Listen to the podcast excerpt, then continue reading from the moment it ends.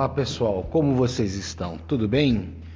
É, nós da Recriatur vamos dar início ao quadro Notícias e vamos transmitir então uma notícia veiculada no dia 20 de abril de 2021 pelo portal da Forbes, no site forbes.com.br. É, Forbes Life é, por Ana Cipriano, cujo título da manchete é A retomada do turismo. Veja como sete empresas avaliam o setor no pós-pandemia. O turismo foi um dos setores mais afetados pela Covid-19 e um dos primeiros a sentir os impactos negativos causados pelas políticas de restrições, cancelamento de viagens e fechamento de fronteiras. Em dezembro de 2020, a Organização Mundial do Turismo, a OMT, divulgou uma nota informando que o período entre janeiro e outubro do ano passado perdeu 900 milhões de turistas internacionais, impacto que se traduz na perda de 935 bilhões de dólares em receitas. Segundo a Ficomércio, no Brasil, o setor registrou ah, uma queda de 55,6 bilhões de reais em 2020, na comparação com 2019. O setor aéreo foi o que mais sofreu, perdendo pouco mais da metade da média de seu faturamento anual. No período, o setor como um todo eliminou 110 mil postos de trabalho, dos quais 87 mil foram em hotéis, agências de viagens e operações e operadoras turísticas. Mesmo com programas e políticas para redução e mitigação de impactos, a rede turística sentiu os efeitos da diminuição da demanda, mas segundo Juliana Bettini, especialista em turismo no Banco Interamericano de Desenvolvimento, o BID, a crise ofereceu a oportunidade para o setor se articular e coordenar internamente. O turismo é um setor muito pulverizado e fragmentado, com muitas pequenas e médias empresas. E com a crise eu vejo um movimento de maior coordenação entre os atores, disse Juliana. É, mesmo com o avanço dos planos de vacinação e a retomada gradual das atividades turísticas, o setor, principalmente no Brasil, ainda vai demorar a registrar números semelhantes aos do cenário pré-pandemia. Segundo Mariana Aldrigue, presidente do Conselho de Turismo da FEComércio de São Paulo, prejuízo em turismo não se recupera porque não existe expansão da oferta. Mesmo que haja uma demanda maior do que a capacidade de oferta, o setor sempre vai trabalhar em um limite definido de lucro. Dessa forma, é preciso que exista uma otimização da receita e uma redução drástica nas receitas operacionais, segundo Mariana Aldrigue. E ainda para especialista, a percepção do turismo no país ainda é frágil e parte considerável da reconstrução do setor pode acontecer se essas atividades passarem a ser vistas como fontes geradoras de emprego que movimentam a economia e que podem ajudar na recuperação da imagem brasileira. Os esforços dos diferentes níveis de governos têm papel essencial nesse sentido, já que as políticas implementadas hoje serão as responsáveis por suprir e viabilizar a demanda que surgirá no futuro. No turismo, há a questão ainda de gerar receitas para populações vulneráveis que conseguem se inserir na cadeia produtiva de forma relativamente fácil e gerar aumento das receitas. Estamos diante de uma situação em que todo mecanismo fica em risco, mas isso dá a oportunidade de repensarmos os modelos de desenvolvimento dos destinos. Essa articulação entre políticas públicas e o setor privado é essencial para garantir o crédito, que vai fazer com que as empresas não morram e para que elas tenham o olhar no futuro. Completa Juliana. Transformação. A pandemia criou tendências e acelerou outras no turismo. A transformação digital tem sido observada há alguns anos nas atividades turísticas e agora está mais forte do que nunca. Essa movimentação forçou muitas empresas de pequeno e médio portes a investirem em marketing e numa presença digital. Por outro lado, tornou os consumidores mais independentes na busca e agendamento de passagens e quartos de hotel. A pauta de sustentabilidade também ficou em alta nas discussões sobre retomada das atividades. As políticas de biossegurança pedem o uso de materiais descartáveis e aumentam a utilização de plástico de uso único. As viagens em si também sofreram transformações. Atualmente, quem opta por viajar escolhe rotas mais curtas e, consequentemente, de menor duração para diminuir a exposição ao vírus. Nesse sentido, também observa-se a busca por locais mais ligados à natureza e afastados de aglomerações. Porém, para Juliana, essa é uma tendência que pode diminuir assim que as atividades começarem a sinalizar a volta à sua normalidade. Diz ela que, para o longo prazo, quando a população estiver amplamente vacinada, vai haver uma reversão. As pessoas vão querer ver pessoas. Então, essa tendência tem prazo de validade mas oferece uma oportunidade para os destinos de natureza. Veja, é, vamos ver agora, vamos analisar agora como sete uh, empresas então do setor analisam as oportunidades que podem surgir no pós-crise. É, o primeiro caso nós temos o Four Seasons Hotels and Resorts. A pandemia do Covid-19 impactou as atividades turísticas das mais variadas formas e o setor de luxo não foi poupado. Segundo dados da empresa, eh, no auge da pandemia, a rede Four Seasons fechou 70% de seu portfólio. Mesmo com a diminuição dos números de viagens e queda de demanda, a rede procurou desenvolver e implementar programas que garantissem a segurança dos clientes e uma retomada mais uniforme. Dentre os projetos, a Four Seasons desenvolveu o Lead with Care, programa global aprimorado é, com vistas à saúde e segurança, concentrado em fornecer atendimento, confiança e conforto aos hóspedes, funcionários e residentes das propriedades. Durante a pandemia, a Four Seasons Private Retreats, coleção de casas e vilas luxuosas, tornou-se muito popular por oferecer mais espaço, privacidade e exclusividade. A rede também observou um papel essencial da tecnologia no sucesso das operações durante a pandemia. O aplicativo da Four Seasons tornou-se muito popular, oferecendo serviços de check-in e check-out sem contato. À medida que o mundo flexibiliza as medidas restritivas, as viagens internacionais serão possíveis e já podemos ver os turistas começando a planejar aqueles roteiros que sempre sonharam e que possivelmente tiveram que adiar por causa da pandemia.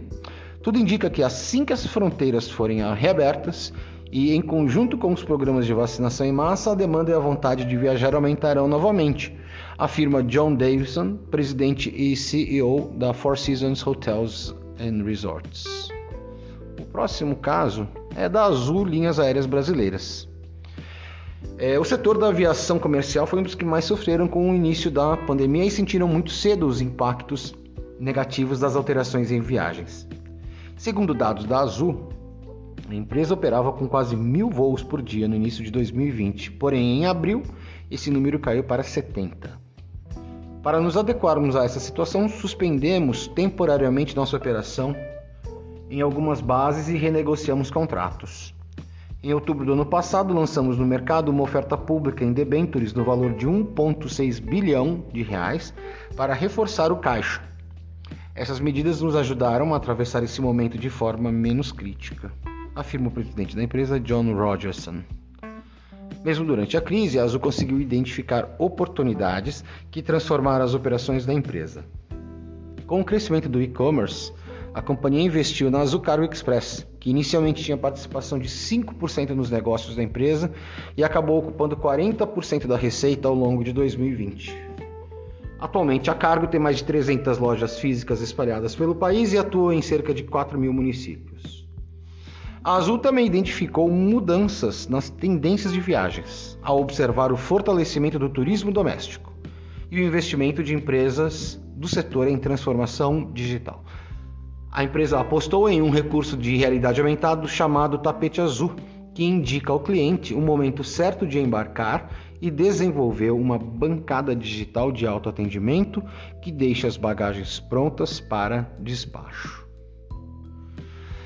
no segmento aéreo ainda, no setor aéreo, a Latam Airlines Brasil é, indica que em janeiro deste ano houve a retomada de 63% de sua capacidade total de voos no Brasil, em comparação ao mesmo período de 2020. Mas a segunda onda do COVID, da Covid-19 no país forçou a empresa aérea a reduzir novamente essas operações, passando a atuar com cerca de 39% da capacidade total. Segundo a empresa, a pandemia acelerou o processo de transformação digital, com o lançamento de uma unidade e-business e a renovação da plataforma digital no Chile, Equador e Colômbia.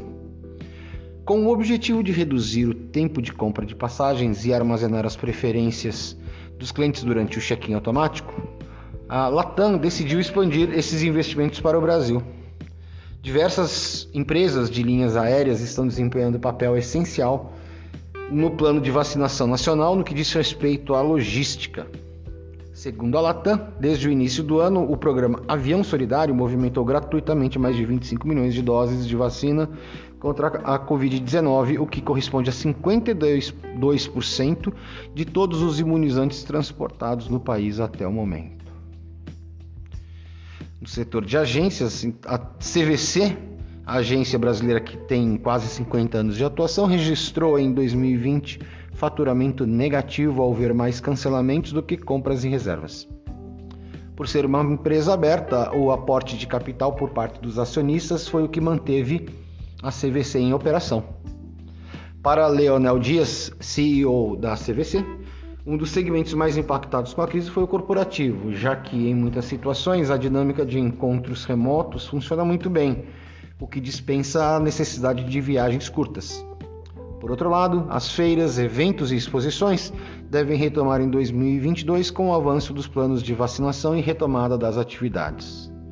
Dias ainda projeta que a operadora e o setor, de modo geral, voltarão a ver faturamentos semelhantes aos de 2019 apenas em 2023.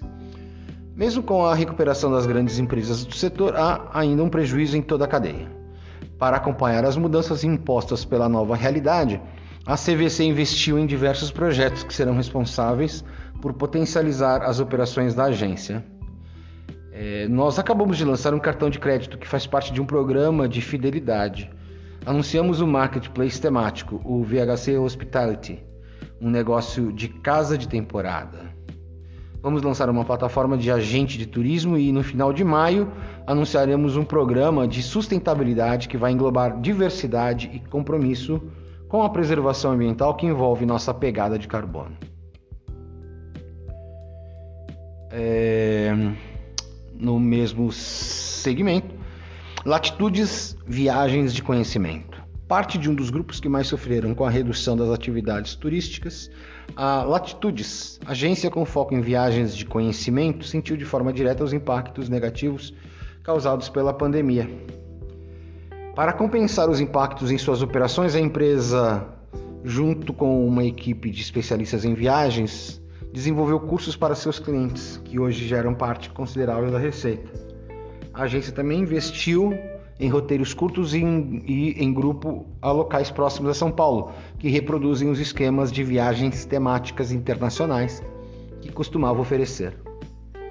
Segundo Alexandre Simbalista, CEO da Latitudes, as atividades turísticas serão retomadas de forma gradual em 2021 e as tendências entre os turistas devem variar. As atividades culturais em lugares menos povoados, como por exemplo a Romênia ou a Eslovênia, em vez de Florença ou Dubrovnik, lugares que têm sido explorados pelo turismo de massa, parecem escolhas que farão mais sentido. Agência TP Corporate, a TP Corporate foi oficialmente lançada em fevereiro de 2021 como resultado de uma parceria entre a LTN Brasil e a Teresa Pérez Tour. A agência voltada para o segmento corporativo C-Level é fruto da pandemia e das transformações motivadas pela nova realidade no setor do turismo. Acreditamos que voltar a viajar a negócios faz parte do processo de retorno à normalidade. Por entender essas nuances, criamos uma agência com uma nova proposta de valor e um novo portfólio de serviços que endereça uh, novas necessidades. Uh, por meio dos clientes da Teresa Pérez e da LTN, percebemos que o mercado mudou, que existem novas demandas e que há espaço para uma agência com esse serviço diferenciado, afirmou Gustavo Bernhoft, sócio da LTN Brasil. A TP Corporate by LTN é uma empresa independente com participação de 50% da Teresa Pérez Tours e 50% da LTN Brasil, que aplica conhecimento e tecnologia com foco em viagens e eventos corporativos, enquanto a Teresa Pérez é responsável pelo marketing, gestão de fornecedores e parcerias. Uh, no setor de cruzeiros, a Norwegian Cruise Line Holdings com os impactos causados pela pandemia da Covid-19, a Norwegian Cruise Line Holdings espera que a taxa média de consumo de caixa permaneça temporariamente elevada em cerca de 190 milhões de dólares por mês. A companhia, que engloba as marcas de luxo Norwegian Cruise Line, Oceania Cruises e Regent Seven Seas Cruises, planeja uma retomada forte no faturamento e uma normalização da demanda entre 2022 e 2023. Inicialmente, os navios irão operar com 60% da ocupação original e, mesmo com um cenário ainda em passos lentos em direção à retomada, as três empresas da companhia têm embarcações encomendadas em construção. Segundo Stella Farina, diretora-geral do escritório da Norwegian Cruise Line Holdings no Brasil, a intenção é ampliar a oferta para suprir a demanda reprimida de turistas. Os cruzeiros de luxo são interessantes porque um dos pontos que os caracterizam são os navios de médio porte em navegações com um número menor de pessoas. O conceito de exclusividade e de mais espaço a bordo já fazia parte das viagens. Em uma retomada, isso é considerado também, porque haverá o distanciamento, espaços mais exclusivos e uma maior segurança, afirma Stella. Então é isso aí. Nós fizemos a, a, a, a, matéria que trouxe a análise de sete empresas diante da pandemia e ficamos aqui abertos a sugestões dos ouvintes. Se gostaram desse podcast, de um retorno para nós, com sugestões para novos temas, através do nosso e-mail contato@recriatur.org.br ok? Espero que tenham gostado. Um forte abraço para vocês e até a próxima.